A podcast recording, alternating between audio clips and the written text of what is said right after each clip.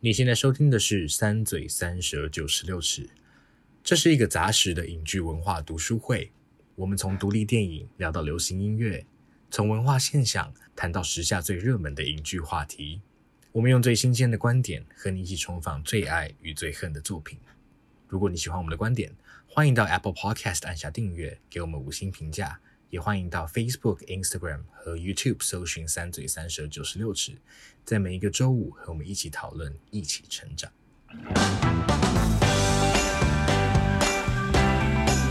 大家好，欢迎来到“三嘴三舌九十六尺”，我是王优，我是硕翔，我是马德。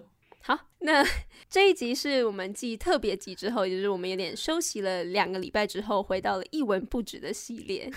等一下是是听众休息吧？我们哪有休息两个礼拜？我明明就前天才录完，我现在完全就觉得为什么一直在录节目？没有，至少准备方面我们是就是比较轻松，就是前、啊、前两个礼拜对比较小小休憩的概念。那是是是，到这个礼拜我们又要来认真聊聊艺术，聊艺术，是是是是一种艺术，没错。好，那我们今天要来讲我们比较不常讲的主题。就是台剧的部分，嗯，大家以为是斯卡罗吗？不是，我们要讲的是《俗女养成记》。斯卡罗现在也不红了，啊、不红了吗？对啊，他后来就他他就是开高走低的感觉。哎、欸，等一下，我们这一集没有要讲他们，是是是是，好了，还不小心《俗女养成记》批评一句话。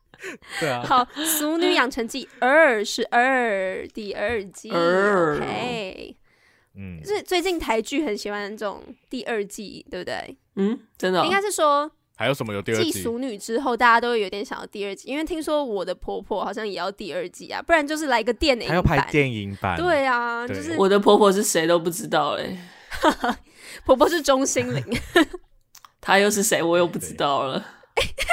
钟欣凌，钟欣凌，好，没关系，以后代码的认识台湾。OK，好，好，好，主要就是好，我们要来讲《俗女养成记二》，不知道大家对于俗女的那个故事熟不熟悉？但我们之前在《俗女二》开播之前，其实我们有发了一个现实，问一下大家对于《俗女二》的有没有期待啊？有没有想看？哎，比我想象中还要，虽然我们听众比较害羞，但至少在比例上，我觉得，哎，还。还蛮多的，这样，嗯，蛮多什么？蛮多人想看的啦，蛮多人有预计要看，对，所以就觉得哎，蛮、嗯欸、开心。其实，哎、欸，我原本就是有人是一起追《熟女一》的嘛，我有看啊，我有看，对对对，嗯，硕翔是。一二一起看。哦，对，很充实，很充实，真的，对，一脸一脸生无可恋，没有，硕翔看的很开心哎，哦，这哦这个真的看开心，对啊，跟没有跟机什么看的不开心，机智医生生活怎么样？对于我的我的主题，你都有很有很有什么意见？并没有，并没有，这个我真的啊，你先讲，你先讲，好，你先讲，你先讲，没事没事。我没有讲什么，我就说我非常非常喜欢。那很高兴你喜欢。好，谢谢你啊。马德呢？我也我也喜欢啊，我也喜欢。啊、哦，马德也喜欢。嗯，马德是不是有点要睡觉的感觉？有，他有点饱。我今天一直都很想睡觉。我整我整天，我今天起来只是为了要看《熟女二》而已。我如果没有《熟女二》，我就不会爬起来了。所以你说《俗女二》是你起床的原因是吗？是因为我们要录这一集的 podcast，对，所以它是我起床的原因。还是我们才是你起床的原因？归根究底，你们才是我起床的原因。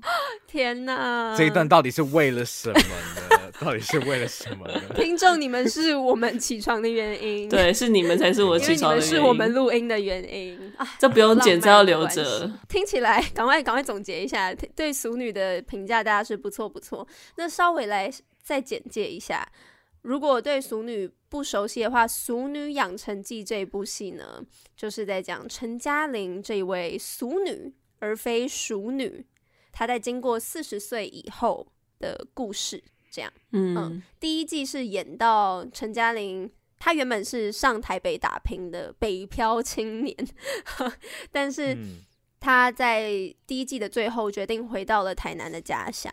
那第二季就是在描述陈嘉玲在回到她的家乡之后，在台南，她买了一栋房子，整修那个房子，然后呢，想要重新找到人生的方向跟目标。养成记下半部，对，嗯。大概是非常简短的一个介绍。嗯，那请我们三个人同时给个星，五颗星。啊推荐指数，好久没有这个这个话，对啊，因为我都会记得要给星给分，我也不知道为什么 因为我都会就是复制，就是我就会用副本之前的访纲就对了，好好好，对，来，好，大家想好了吗？OK 啊，嗯，OK 吗？嗯，马德也 OK，OK，、OK 那我们三二一，五颗颗星星，哇，等一下，等一下，硕强是给六颗星吗？对啊，哇，哦，硕强是给爆棚的鼓励，这样，哎、那那实在是非常高的评价，哎，我们好像没有这么高过，哎，机制是都也没这么高，没有，可是这是推荐指数啦，对啊，推荐指数有一点私心，以往我们比较比较刻薄一点，对，对啊，私心私心的成分，因为应该说，我觉得，因为我台剧其实看的少，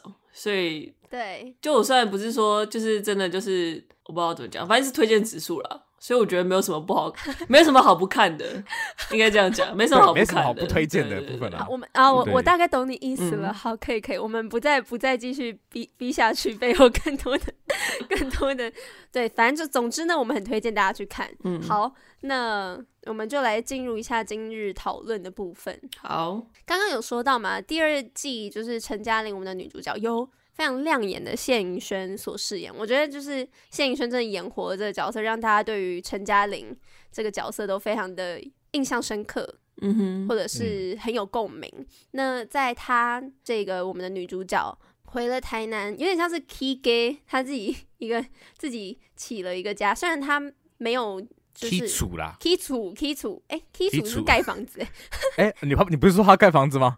我原本想到是 Key Gate，没有他，他那个房子有点像改建，oh. 他买了一栋小时候谣传是他们家附近的一间鬼屋，然后他慧眼独具的想要改造它这样，但其实第一季跟第二季之间隔了近一年的时间，就在那个距离的时间啦，所以也就是说陈嘉玲已经努力的改造了那个房子，改造了一年多，但是还没有完全结束这样，所以第一集一开始我们就可以看得到，嗯、呃，他还有就是他的他的床。还是整个那个塑胶布都还盖着，没有真正的好好把它拆掉。所以，哎、欸，这是习俗之一，我妈也非常在意。就你，你拆掉一定是那个时辰要对的时候，oh. 对，所以就是类似这一种。所以这是他的新家。那他在对于新建他的新家的时候，有遇到一些难关，同时也也因为他回到台南，他的家人在台南，他的爸爸妈妈、弟弟，他有更多的机会跟他的家人相处。的这个关系，所以他感觉跟他原生家庭的那个牵绊又更深，嗯，嗯，又需要有新的磨合。那因为以他的身份，他是感觉一个久未回家的游子，所以在面对回家之后，可能会有一种新的乡愁的感觉，因为毕竟不是以前自己的家的感觉，然后再加上他现在又有那个新家跟他的旧家的这个挣扎，那原本。回家这件事情对于第一季的陈嘉玲来说是一个感觉有点像是解决的办法吗？解决什么的办法？解决他可能心里觉得自己没有做好。你说他人生走到低潮的唯一的出路的感觉？对对对对对对，有有点像是这样。哦。那你们觉得第二季回家的这件事情怎么样？对于这个我们的陈嘉玲女士造成的影响，就是怎么说？有在某种程度上的疗愈他，或者是你们觉得有帮他解决他第一季遇到的那个低潮吗？哦、我我觉得有诶、欸，淑女蛮特别的一个点是她的呃，她有两条时间线在进行嘛，对不对？然后所以我觉得广义来说，它也是某种，因为像小说里面有一种小说叫成长小说，所以其实这个也算是一种成长小说。那其实成长小说里面就本来就有一个很重要的概念，就是 revisit，就是。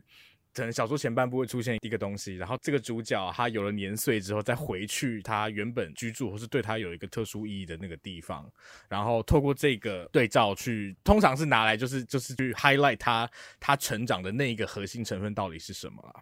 那所以我觉得其实，在淑女这边回家就是整个被放到了极致，它整个剧就是关于一个回家的故事嘛，对不对？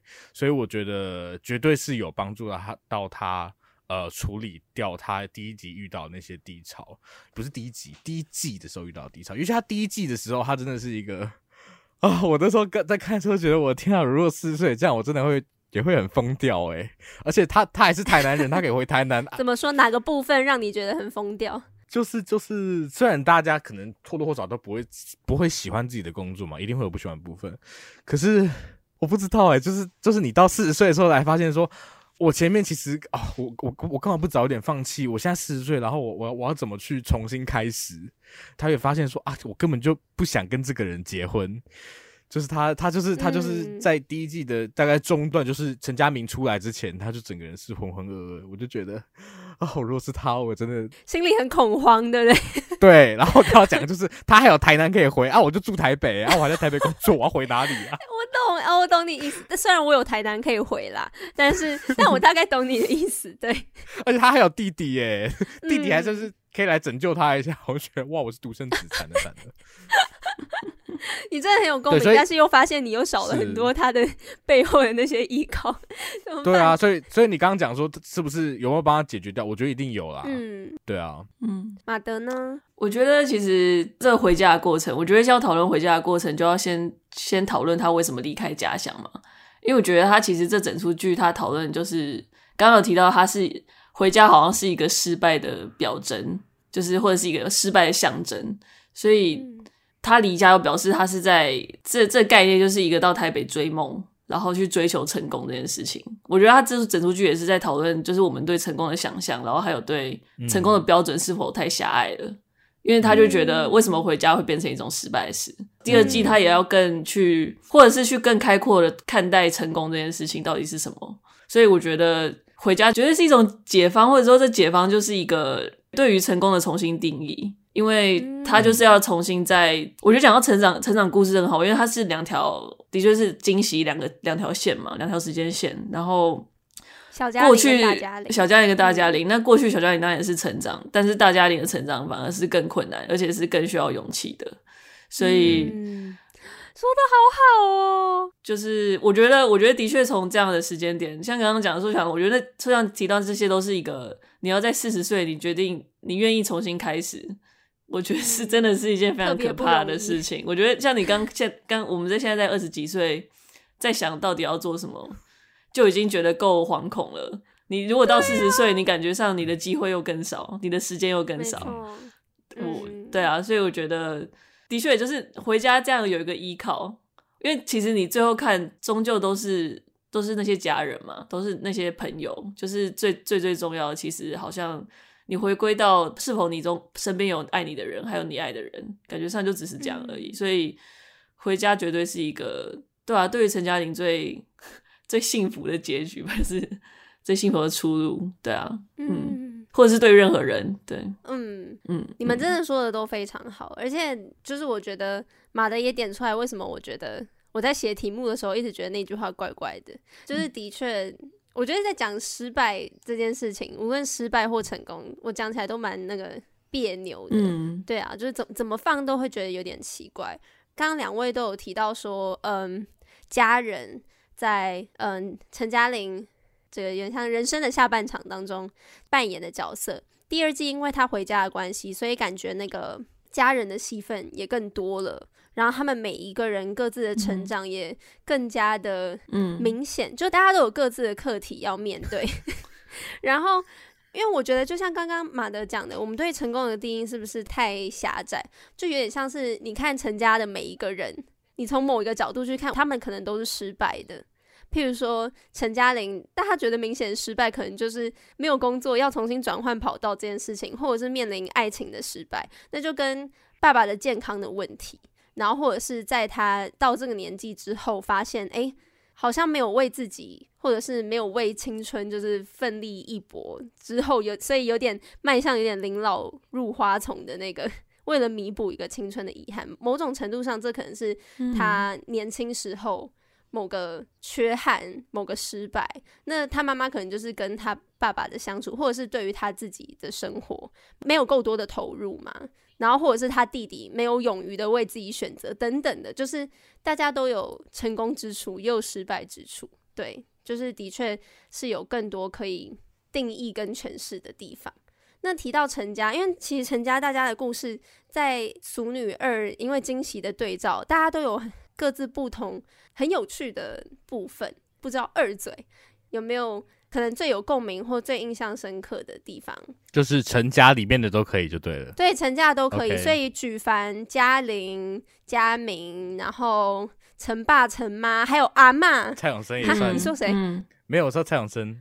哦，蔡永生，蔡永生也对，是。姑且算了。嗯对，嗯是是是，陈家一份子。嗯所以大家有没有特别有共鸣的？因为他有提到很多主题嘛，嗯无论是到底要不要结婚，或者是要不要生小孩，就是最最基本的。可是以一个，嗯，我觉得的确台剧也比较少切入的新的观点。我觉得对于会看俗女的人来说，这已经是一个新的冲击。光是很肤浅来讲，就是光是把同志议题放进去，就是我觉得，譬如说，因为我是跟我爸妈一起看的，嗯，对于他们来说，就可能是有很多新观点的那个代入啊，一些讨论，对吧、有没有大家有没有特别有有印象的部分？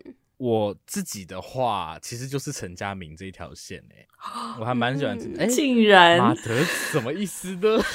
马德这种评论，好，你说好，完了，你们要干嘛？你们要不要讲讲看你们的想法？你先说讲。啊，我不知道你想法是什么。好，没关系，有有碰撞才有观点嘛，对不对？哈，好，对啊不会有碰撞啊！我们在线上怎么碰撞？陈家明这条线，我觉得我喜欢的部分，我先讲好了。就是第一季的时候，陈家明就是他其实最核心的课题就是什么时候要跟家人出柜嘛，对不对？嗯，然后他后来第一季出柜之后，其实我觉得同志议题第二季我不会把陈家明视为一个你知道同志角色，好或多或少他都承载、这个。我懂，我懂你意思我也不。会。嗯嗯，他其实是一个出柜完之后要怎么去对，过你 出出柜后的人生的那种感觉嘛，对不对？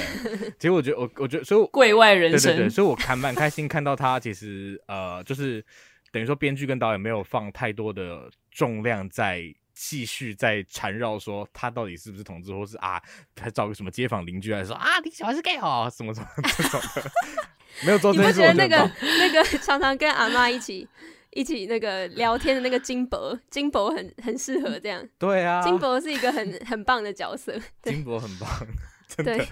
然后我觉得他出柜后的生活其实也会有他需要面对的课题嘛，对不对？所以我最喜欢的一一个是是在那个台风夜的那一集，嗯，那一集就是哎，不是台风夜啊，那是哪一集啊？公路旅行？不对不对，是结局那一集。然后我现在整个好，我现在脑袋好混乱。刚到底是哪一就是集？结局的时候，他就是那个，就是有下雨的时候啦，但是是结局。然后在一个平交道旁嘛，对不对？然后他的心整个都摔碎了。对他陈陈家明的心整个都摔碎了。他那时候在跟他的就是正宫男友叫什么 You are 又又在又在 You are，他在跟 You are 呃，就是表演课后，等于说要看陈家明这条线怎么收嘛。当然，我我看到网上好像蛮多人对陈家明这条线有很多意见啊，但是我那个时候确实是有被某部分感动到。那个部分是就是陈家明虽然周边人好像大方接受他是同志这一件事情的，可是其实他身上还是有一个课题需要面对，就是他身为一个生理男性，他其实还是从小有一些你知道。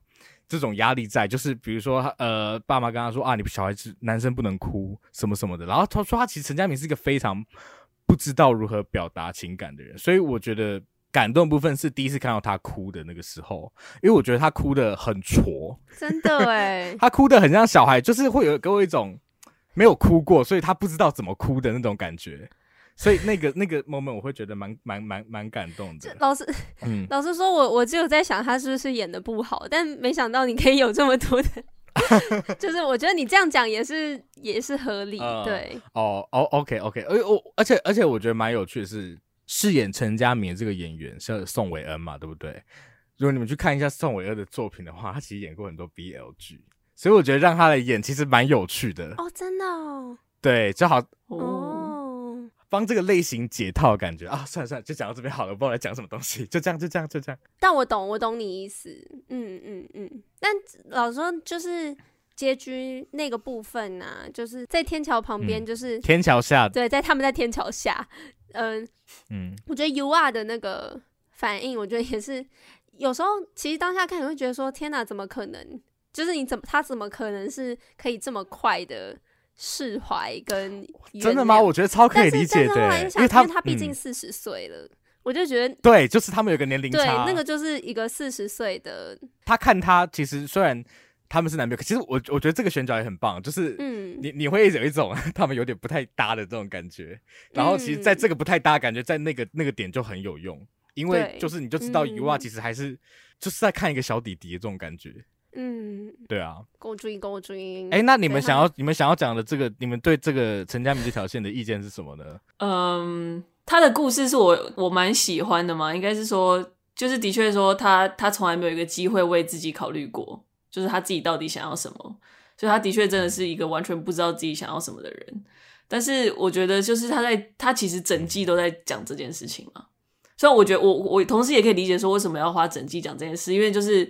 他就是真的不知道，所以他就是可能要花整季的时间才那个。嗯、但是我我就觉得就是没有很喜欢那个小杜嘛，小杜那个一直吃东西那个，就是小杜的加入，就是这条线我觉得我也是，我不知道，就是我觉得有点太太硬生生的进来，然后跟幼崽又我很喜欢最后他们两个讲到那一段，因为我觉得幼崽人真的太好了。那时候那时候我虽然就是我懂陈家明的苦衷，但是我还是有点受不了他，就是我会觉得为什么。就是你为什么？对我也是。为什么连这一点点事情都不能跟他讲，都不能跟幼宰讲？毕竟他其实也三十岁了。我觉得三十岁应该到底是多么，到底是多么压抑才，才才才会连到这种事情都不知道该要跟对方。尤其你们交往三年了，我觉得这种事情应该要至少有一点点勇气讲出来。虽然好啦，但是这是家明，我们就就先姑且是讲。所以可能是因为这样，我没有到非常非常。投入这段关系，而且而且我觉得这三个这三个他们彼此的 chemistry，、哦、我就觉得没有到让我很幸福，嗯、所以就是我可能就没有那么投入。虽然故事、嗯、故事可能本身、嗯、他要讨论的题材是我会会有兴趣的，但是我就是可能在表现上让我没有很、嗯、很进入。对，应该只是这样。嗯，我我觉得的确是马德提到的，就是。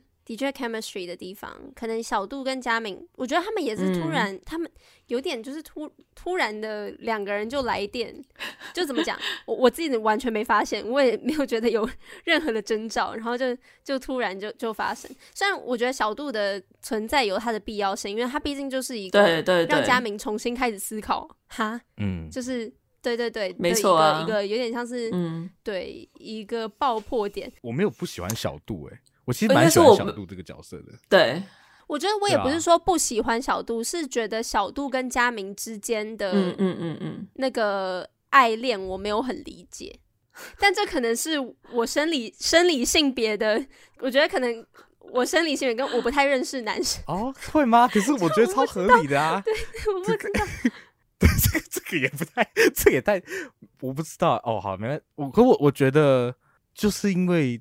他跟 U 啊差太多了，因为因为我觉得陈家明的一个设定很很关键的部分是他从头到尾都留在那些中药行，他从出生到后来长大，然后呃后来就成为家里第三代嘛，对不对？所以他真的是，其实马德刚刚讲说，为什么到三十岁还没有办法帮自己做人决定，这就是我觉得，因为他都被决定，对，我觉得这就是陈家明这个点。我知道啊，我知道，我可以理解，应该说我没有说他不该这么做，我只是我情感上我会很受不了这件事情。我我很不能接受他为什么都一点点都不能跟尤啊讲，就是哦，你就觉得这个人在搞什么的感觉吗？对，嗯、对啊，让我有点 frustrated 可能。哦，OK OK。那马德呢？马德自己想提的，我其实每每次最打动我，其实都是我反而是女性的线，嗯、都是妈妈，然后奶奶跟嘉玲的他们自己的故事，然后像尤其是妈妈跟嘉玲，我每次看到他们他们能够好好互动的时候，我都会觉得。很很感动，对，因为我不知道，因为我觉得虽然虽然因为这是喜剧，所以他们可能要把一些角色就是更都拉到很极端，但我有时候就是觉得说这种就是这种凶很凶的妈妈的这种这种形象，我真的有的时候已经觉得太多了，对，所以有时候就会看就会有点也是也是同样有点 frustrated，就是说为什么还是还是一直以那样那种严母的妈妈，然后爸爸又把他弄得好像就是人就那么好这样子，所以我就。就觉得这个、嗯、这个极端好像蛮常见的啦，在我觉得在台湾的剧里面，对，嗯、但是所以我觉得就是说每次他要讨论可能女性的故事的时候，就是可能都会比较打动我啦。这我觉得这是跟个人、嗯、个人喜好很有关，或者是个人比较感兴趣的的故事有关。所以就是像我印象很深是嘉玲要刚开始去补习，国中去补习，然后妈妈没有念过书这件事情，就我觉得这件事其实有他有在铺嘛，所以其实有预料到，但是我看到了当下，我还是觉得很感动。然后就是台风夜那一集，就是公车变态嘛，然后妈妈去抱他，然后最后倒过来，就是他他刻意就是摆这个对照，跟后面生小孩哭着叫妈妈，我都每次只要这种，我都会觉得就是很揪心。然后。还有阿嬷她自己的那个离家出走那一集，就是，嗯，我其实觉得，我觉得那集很有趣，就是因为他真的拍出说女性其实好像没有，尤其在那个年代，你好像真的没有什么其他的出路。然后你当你想要走一点点不一样的，像阿妈可能这只真的只是想要一点点自己的空间，但是没有人能够理解这一点，就是觉得哦，就是一定要离婚，然后或者是啊，是不是外面有男人？反正就是不管是左邻右舍，甚至是同为女性的其他人，也都会。用各种传言或者是各种角度去去讨论这件事情，然后家庭的家里的人也没有，好像也没有任何一个人理解这件事。然后到最后面，阿公不是后来去找阿妈吃个饭，阿公说：“啊，你到底有没有要回家？”然后最后阿妈说：“对啊，不然我还可以去哪里？”然后那个阿公在笑，对不对？他是笑了，可是我就觉得有一种还蛮悲哀的的感受在里头。嗯、就是我不是希望他们分开或什么的，只是说，就是他到底真的能去哪里？这阿妈是不是？不是说他跟家人不快乐，只是说就是他好像真的没有其他的，就是真真的没有其他的选择。然后他真的有被理解，说他为什么做这件事吗？好像也也没有。所以就是、嗯、我觉得阿妈那条也蛮有趣的啦，虽然来的也是蛮突然的，就是 故事线，但是我蛮蛮还是觉得印象蛮深刻的。对，嗯，我自己真的也是，因为我觉得他毕竟真的也是一个以女性为为主的。一个故事，以女性为主线，然后很多女性一路上遇到了的问题，无论是出经停经啊，然后因为她就是会一直有大小嘉玲的对照嘛，然后呢就会一直有那种女性在各个人生阶段会遇到的，必须要做出抉择的的事情，所以每次遇到，就我也是遇一遇到妈妈跟跟嘉玲或者是阿妈，就就真的，我觉得的确他们是。某种程度上，你没有办法跳脱那个老套存在，是因为他们想要讲的就是那个时代下面，大家可以最常出现的，就是几乎家家户户都是那样的故事，所以当然是固然是很老套，没错。但是因为演员太出色了，嗯，然后我觉得他们真的把角色演得非常的 有血有肉，我非常的佩服嘉玲妈妈，就是嗯，她真的太惊人，她。就是他明明，我觉得他也没有到那个年纪，你知道吗？就是还是他本人看起来太年轻。我觉得他没有到那个年纪，但是他完全就是烟火，就是一个妈妈的那个气息，那个矛盾在。我我自己印象最深刻的就是嘉玲说：“你们把，就是他对着他妈妈跟他阿妈说，恁搞查某人讲甲无一块好，做查某讲真正无一块好。”然后他们妈妈跟阿妈就顿了一下，说：“无，是一个喜剧效果，没错，但是也是。嗯”他们可能那是他们很 真实的回答，嗯。嗯，就是让我觉得很惊讶的点是，因为我们是二十几岁嘛，然后嘉玲其实是四十岁了。那从嘉玲到无论是已经过了这样二十年，到我们现在这个年代，其实那个课题还是在的，就是嗯，我们还没有被世代的那个观念还没有被洗掉的那种感觉，就是女性的一些原罪，譬如说你月经来就不可以去。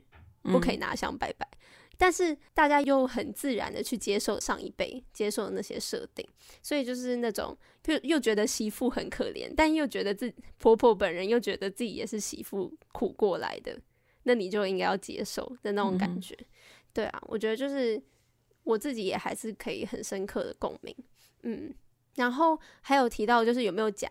可不可以回家这件事情，我觉得陈嘉玲就是一个很开心看到她是一个可以自己有能力，即使不要结婚，可以有一个自己的家。然后呢，以前的家也还存在的那种感觉，因为像是阿妈跟或者是妈妈陈妈妈的家，我们都是看不到的，就已经是不存在的了。结婚之后就没有了的那种感觉，所以我就希望陈嘉玲这个 家永远都在，旧家新家都可以选择的这一个。算是一个隐喻吧，希望它是可以一直延续下去的。对啊，嗯，好，那讲到稍微技术层面一点，不知道大家喜不喜欢《俗女二》整季下来的呈现？因为我自己觉得譬如说他们有很多惊喜对照的地方，虽然《俗女一》也有，但我觉得《俗女二》的对我自己来说，我觉得其实做的更利落一些，而且连贯做的更好。嗯，就是对照，我觉得很棒。类似这一种嗯节奏啊，你们觉得如何？马德觉得呢？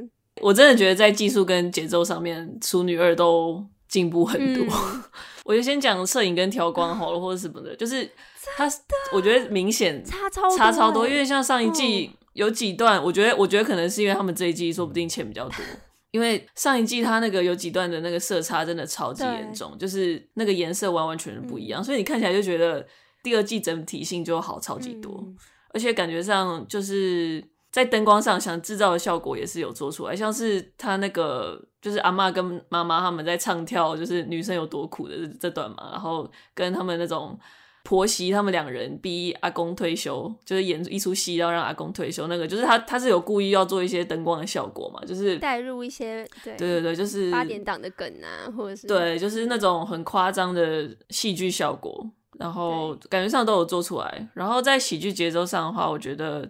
比较不像第一季，感觉上有一些笑点会拖很久，就可能同一个笑点它会拉比较长，嗯、然后可能到有点到没那么好笑了。但是这一季我觉得就是蛮知道什么时候该收的，对，所以就是我觉得会不知道我觉得更好笑嘛。然后还有综艺效果的话，就是它不是会出一些音效什么的，我觉得就是除了那个乌鸦让我还是有点出戏之外，大部分的那种综艺效果，我觉得还是我觉得做的还蛮好笑的，对。不知道，我觉得惊喜对照也是啊，就是他在画面的的呼应上，我觉得切换上比第一季顺很多。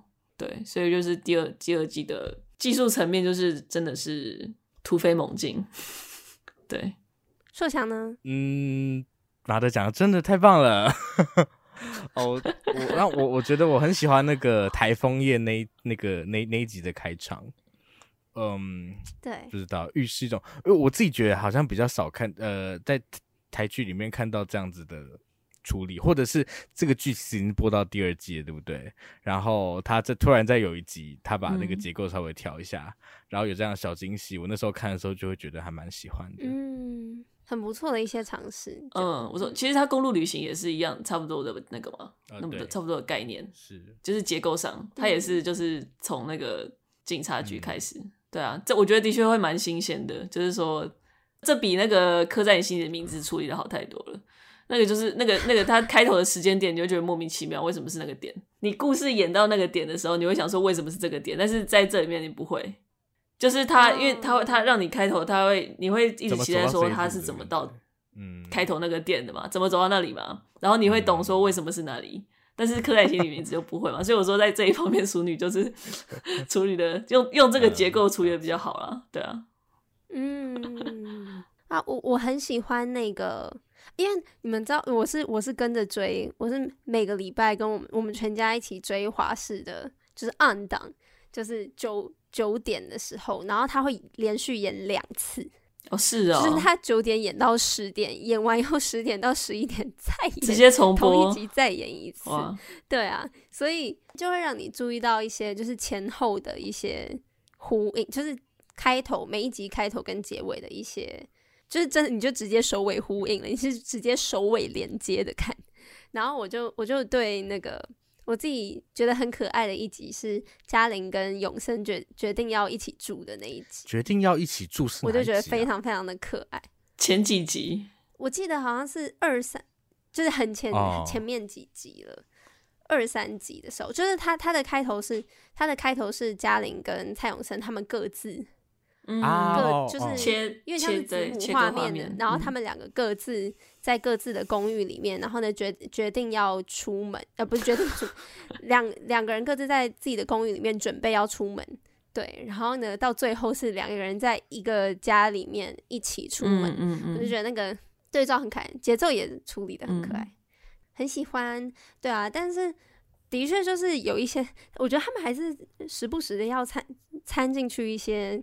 一些比较老的 笑点，但是我觉得它又是必要的，因为我觉得《俗女》是一部怎么讲？因为呢，毕竟我跟我爸爸妈妈看，我跟我姐还有我爸我妈，所以呢是一个感觉两世代，嗯、但两世代都要可以，就是真的合家观赏的那个节奏。所以我觉得他们把新旧融合也融合的很好，嗯，嗯，所以保有那个俗的那个俗气气味在。然后再来就是因为刚刚有提到，因为真的太多主角配角都非常的出色。请来了很多优异的演员来助阵，那大家有没有对于哪个角色有最喜欢他们的演出？说想，我看一下有谁演。你现在心里就是脑袋闪过第一个 MVP，我，我第一个冒出来是李国毅，可是我只是我没有，可是我我好像没有觉得超、哦、OK，超喜欢他，我只是觉得哇，因为李国毅之前我对他印象就是白兔的那个什么，就是李国毅，我姐姐喜欢你哦，我知道啊，呃。我知道你还是爱着我。那个 MV 男主角是他，你有看过吗？白兔吗？反正就是，没有反正就是他他的之前形象就是那种啊，有点偶像剧奶油小生是吗？这样讲人家好吗？小嗯，对，奶油小生，奶油小生，有点像是邱泽早期那种形象啊。所以我没有看过他比较崩坏的一面，现在、哦、看到他演数学老师，他是演那个数学家教嘛，我就觉得对比较突破，还蛮蛮对啊，蛮可爱的。还有谁啊？是钟欣凌也，钟欣凌。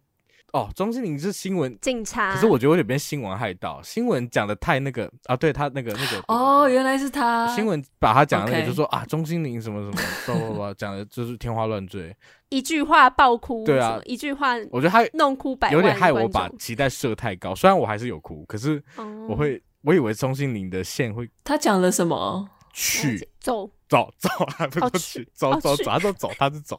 到底是什么？他跟天心啊，不是天心，洪玉轩啊，洪玉轩。对啊，哎、欸，其实我必须说，我其实我不应该说不是演员，但是我蛮喜欢洪玉轩这个角色的。嗯，因为我觉得他真的很烦。洪玉轩就是高跟鞋，高跟鞋就是洪玉轩。对，他说玉轩有经验，玉轩都知道怎么，反正就是他真的很烦。我觉得就是他就是刻意的烦，嗯、所以他烦到他烦到我觉得很好笑。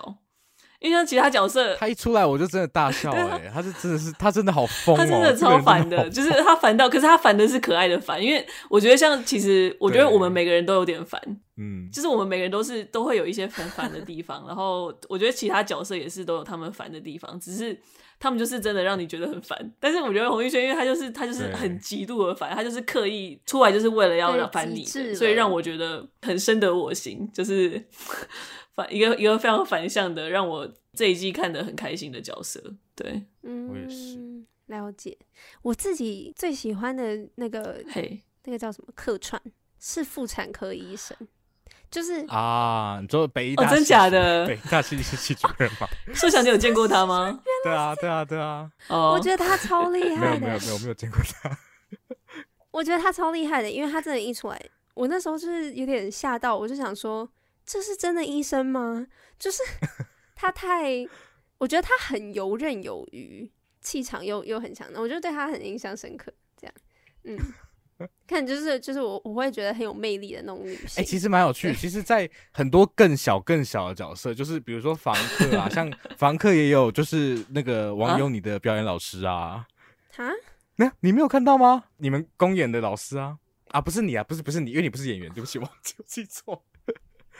是是安边哦，对啊，哎、欸、哎、欸，反正就是我我要讲的是，就是他在打吕明瑶，对吕明瑶，吕明瑶，其实有很多舞台剧演员，他们是那种客都是客串，像吕明瑶跟他的他他他他老婆其实也是啊，然后还有像那个演员，就是呃妇产科医生是那个那个那个也是嘛，就是北医大系主任的北医大戏剧系系主任，然后还有一个另外一个来巡诊，就是跟那个。跟那个叫什么？跟爸爸说可以出院，那个其实也是，就是他还有房客，其实还有另外一组房客也是，就真的还蛮多的。我觉得 我觉得还蛮有趣啊，就是一些小彩蛋这样子。如果你平常刚好有戏剧人的对，刚好如果看到就会蛮有趣。我觉得小嘉玲也演的很好，嗯、小嘉玲演的超级好，小嘉玲超级夸张的，嗯，哎、欸，真的，因为原本我还觉得那个什么。女主角叫什么？陈嘉玲、谢盈萱、谢盈萱、谢盈萱。我我讲谢盈萱，我原本觉得因为谢盈萱真的太强了，所以会有点把小嘉玲有点封在强调。可是后来小嘉玲的国中同学一出来，我就觉得哇，小嘉玲真是太强了。小嘉玲完全把他国中同学镇住，哎，超夸张的。我觉得小嘉玲真的超夸张，而且其实从第一季开始，我要讲一个非常 unpopular opinion，就是我觉得我觉得其实是小嘉玲胜过谢盈萱，对我来说，嗯，就是我觉得他非常非常出色，而且我觉得他很自然，而且小小年纪，我真的太佩服他的那个，就是很稳，但是又同时保有那个任性，小朋友对，嗯、很天真任性的部分，嗯、但是又要是有小聪明的的那种女孩。再加上他又是要对，的确要要匹敌，就是谢盈萱的那个强大的气场。然后我觉得各处都很自然，他哭戏也哭的真的是非常好。哦，我要讲的是，他还要讲台语，就是 我觉得、嗯、他们在 audition 的时候，应该本来就找有会讲台语的女生吧？一定是啦。可是我觉得这个还是非常非常的厉害，嗯，真的小小年纪这样。非常非常惊人，他真的很棒。而且我觉得他、嗯、他的哭是很有层次的，他不是就是每个哭都是一样的。我觉得光是他第一集那个剪头发的那个哭，哦、我真的是哦，每次我真的看着看着我都觉得太会演了，就是拿捏的非常好。然后我觉得淑女非常亮眼的一点，还有就是他们的配乐啦。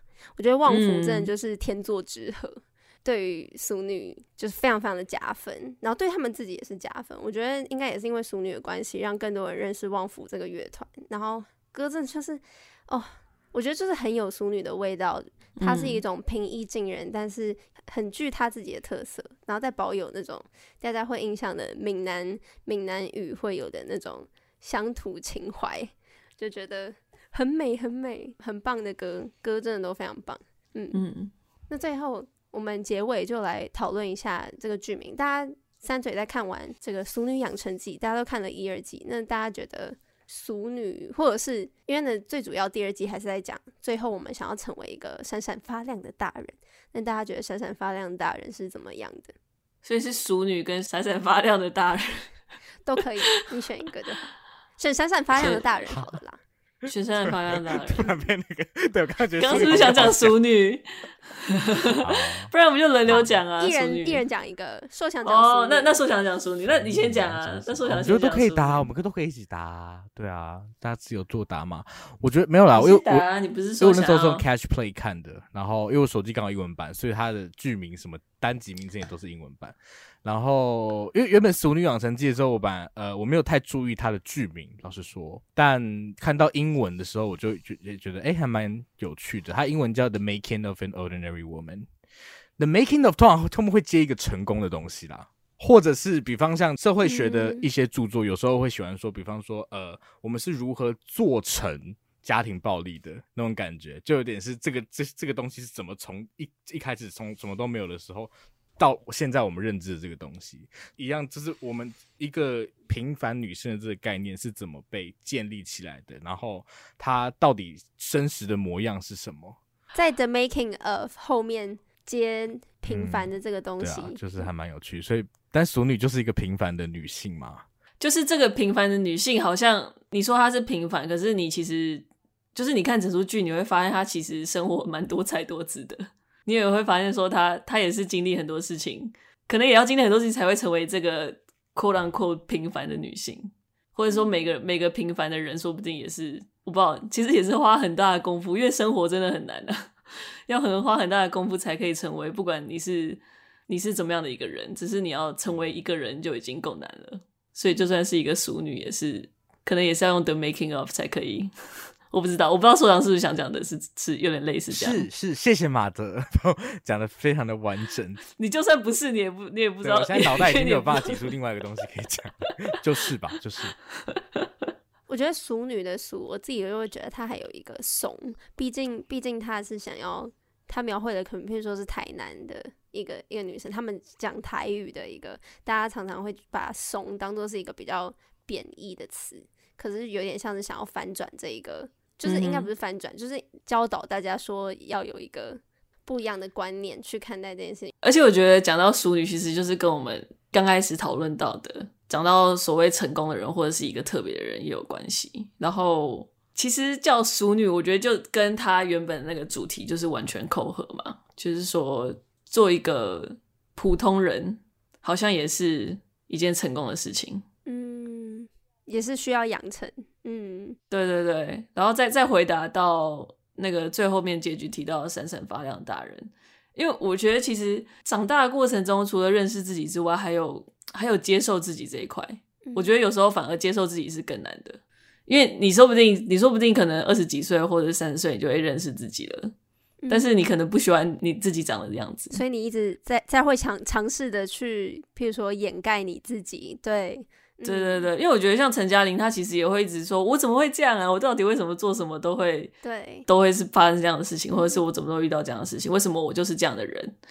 然后感觉上接受自己也是一个是一个更困难的课题，或者是接受自己的人生，接受自己的生活，因为这其实在其他角色也都看得到嘛。所以我觉得说不定闪闪发亮大人就是一个接受自己的人，嗯、接受自己的大人。然后我觉得你接受自己之后，你。你说不定活出来的就是一个闪闪发亮的人生。嗯，啊，太感人了，真的啊，辛苦大家了。这 今天录的状况，我们 我们大家都还在努力的接受自己这个失语的状况。总之，就是我们今天关于《俗女养成记二》的讨论就在这里差不多告一段落。然后很很开心，在台湾有这样一个温暖，然后。精彩的小品供大家一起在这一段时间，然后跟大家一起，无论是回味童年生活，或者是展望未来可能会遇到的一些课题，就是他们以有泪有笑的方式，就是陪伴我们度过这段时光，让我们都啊，身为观众的我们也很很舍不得跟他们说再见，但是毕竟就是要撒由那拉，然后。继续向前行，好不好？大概，oh. 那我们就 我们大家就早点休息。然后，谢谢大家收听今天的节目。我们今天真的非常的疲累，那欢迎大家可以跟我们多分享。如果你也有看《俗女二》的话，跟我们讲讲你自己喜欢的地方，或者是我对我们刚刚说的那些有什么想要分享的，都可以。好，如果喜欢我们节目的话，欢迎到 Spotify、KKBox、Apple Podcast 等等找得到 Podcast 的地方都可以听到我们的节目。那如果你想要给我们给我们什么？为什么给我们东西？五星评价？需要怀疑吗？就是五星评价了。没有如果给五星评价的话，你可以选择到 Apple Podcast，OK，、okay? 按下五星评价，你可以匿名留下留言，或者甚至到 Instagram 还有 Facebook 搜寻“三嘴三舌挂号九十六指”就可以找到我们的粉砖，追踪之后更多的单集讯息。而且还可以赞助我们哦，可以赞助我们 Coco，、啊、不是。一次的单位是五十万，你不要吓跑大家，五十块就可以了。以如果你喜欢我们，真的喜欢的话，三块也可以，真的都可以啦。那今天就先这样喽，祝大家可以闪闪发亮。好，拜拜，拜拜，拜拜。